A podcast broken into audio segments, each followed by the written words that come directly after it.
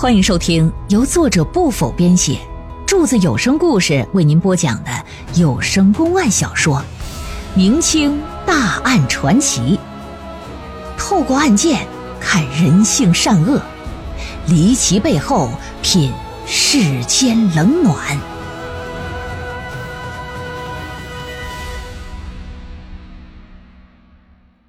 休宁猪妖索命案第二回，休宁县大大小小的郎中啊，没有上百呀，那他妈也得有几十。可是要论医术最精湛、最高超的，那还得说是小神医于向伯。管家跑去找于向伯的时候，小神医啊正搁家里睡觉呢。被叫醒之后，得知胡占山被人掐死了，而且他的小妾玉兰精神异常。哎呀，这还了得！赶紧拿着药箱子，带着几味救命的草药，这就来了。来了，一看老爷在呢，赶紧撩袍就要跪，说：“草民于相伯拜见知县大老爷，免礼吧。”胡占山的九姨太受了惊吓，你看看有没有什么办法让他回归正常啊？小神医看了看躲在墙角里仍然惊恐万分的玉兰，说：“草民呐，带来静心安神的药了，拿去煎煮之后给他喝了吧。赶紧起锅烧油吧。”厨房叮咣五四的就开始啊生火，熬好之后把药给玉兰就喝了。大约过了能有半个时辰吧，这玉兰呢就变得安静起来了。老爷一看情绪稳定了，用现在的话来讲，打上安定了。说这个你别害怕，也别有任何的顾虑，你现在呀非常的安全。你丈夫胡占山被人给掐死了，你看到凶手没？我来问你。玉兰点点头，表示看见了。老爷一看行有门那你说说凶手长得什么样貌？嗯。长了一张猪脸，非常的恐怖。猪脸，你你确定你没看错？就是一个猪头猪脸，骑在我家老爷身上，使劲的掐他脖子。我家老爷激烈的反抗，然后摔在了地上，但是没有挣脱开。持续了多久？这个这个奴家也记不清了，反正是没有超过一刻钟。等我被吵醒之后，我当即就傻了。等回过神来的时候，那那猪头已经不在了。那除了猪头、猪脸，还看到过别的吗？没有，屋子里太黑了，能看到他的脸，因为是借着窗外的月光。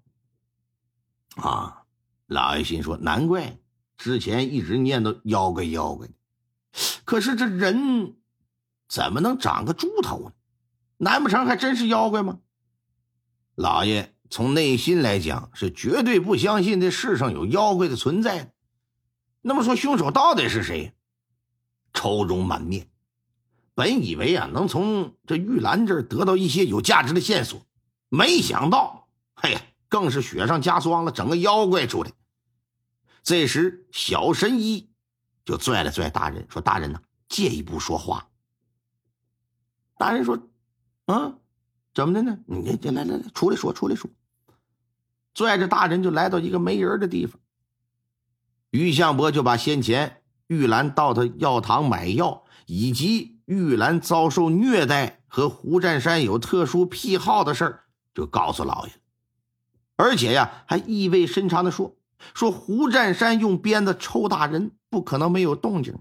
另外，房子之间距离这么近，夜深人静，你觉得？”真会有人听不见什么吗？啊，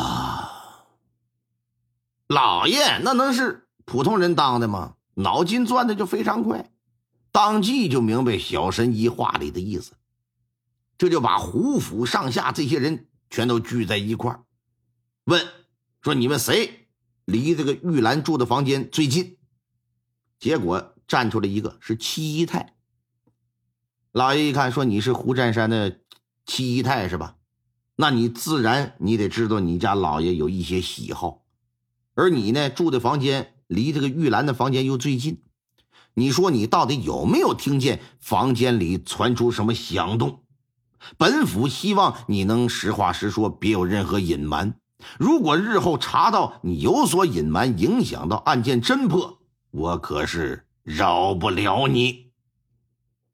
这齐姨太一见女流之辈，一听县太老爷这么说话，扑腾一声就跪下了，说：“回大老爷话，其实啊，其其实，在玉兰喊妖怪的半个时辰之前吧，我我我我我听到玉兰的惨叫了，呃，可是我没放在心上。”因为这样的声音在我们府上，那每天晚上都能听见呢，那早就习以为常了。时不时的，我我有些时候，我我我还跟着叫唤呢。后来呀，我起来下床方便，我就听咚的一声，好像有什么很重的东西掉在地上了。我就来到窗前，打开窗户往外看，但是没看到人，只看到玉兰房间的窗户是半开的。我当时还以为是看错了。因为这没到很热的季节，为什么要开窗啊？揉了揉眼，发现那窗户啊确实是开着的。正准备关窗的时候，就见打窗户里跳出一黑影来。我定睛一瞧，发现那黑影啊竟然长着一个猪头，而且他还发现我了，还特意看了看我，吓得我赶紧把窗户就关上了。等再打开的时候，那黑影就不见了。那先前问话，你为何不交代呀？因因为那妖怪看到我了，我以为我以为，我怕他会到时来报复，我没敢说。玉兰说看到猪头猪腰，如今七姨太也说看到一会飞的猪头闷子，难道说真是这老母猪出来害人了？可为什么要害这胡占山呢？倘若真是滥杀无辜的情况之下，应该也不能放过这七姨太和玉兰吧？哎，怎么回事呢？一时之间想不明白，先回去吧。啊，回府上。接下来的几天，老爷啊，让人在外头啊做外部调查，看看平常都有哪些人和胡占山关系来往比较交恶的，是否有仇杀的可能性。因为老爷实在说服不了自己去承认一个妖怪杀人的事儿，总认为这东西是人为的。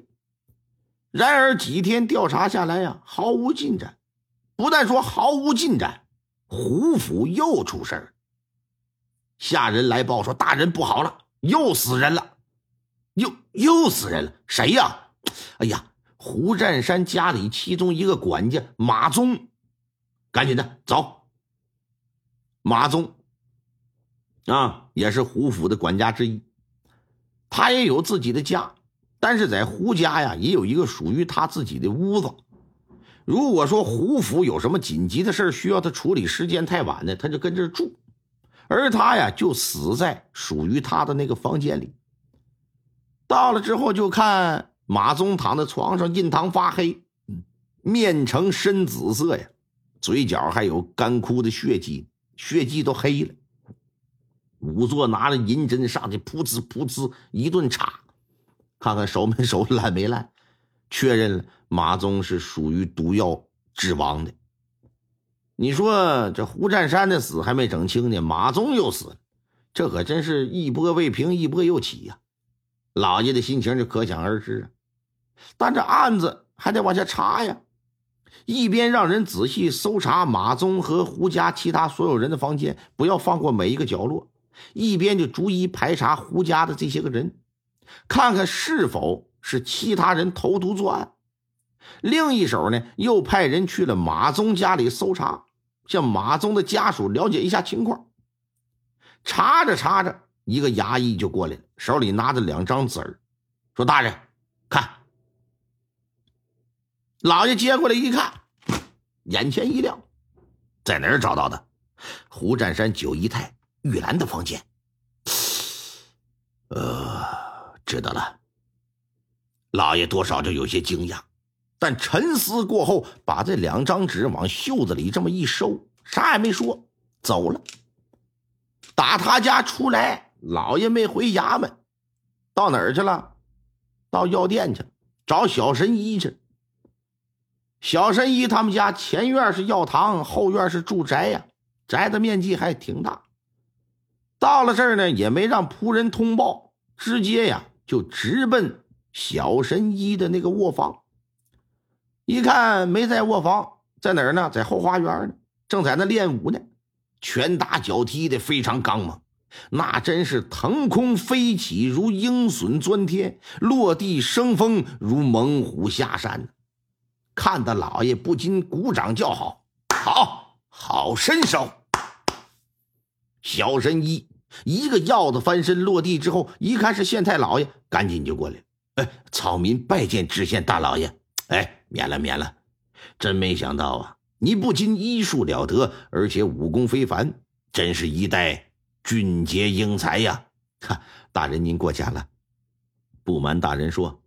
草民自幼在戏班跟随武生习武，因此多年来呀，一直养成练武健身的习惯。只要有时间，每天都会练上一段。嗯，这个习惯好。一个人想身体好，哪能光靠吃药啊？还得强身健体才行啊！哎，你父辈不是都精通医术吗？你怎么说你自幼在戏班和武生习武呢？哎呀，大人呐！这个可是小孩没娘，说来话长啊！您呢，里屋请，容草民给您慢慢讲。听众朋友们，本集播讲完毕，感谢您的收听。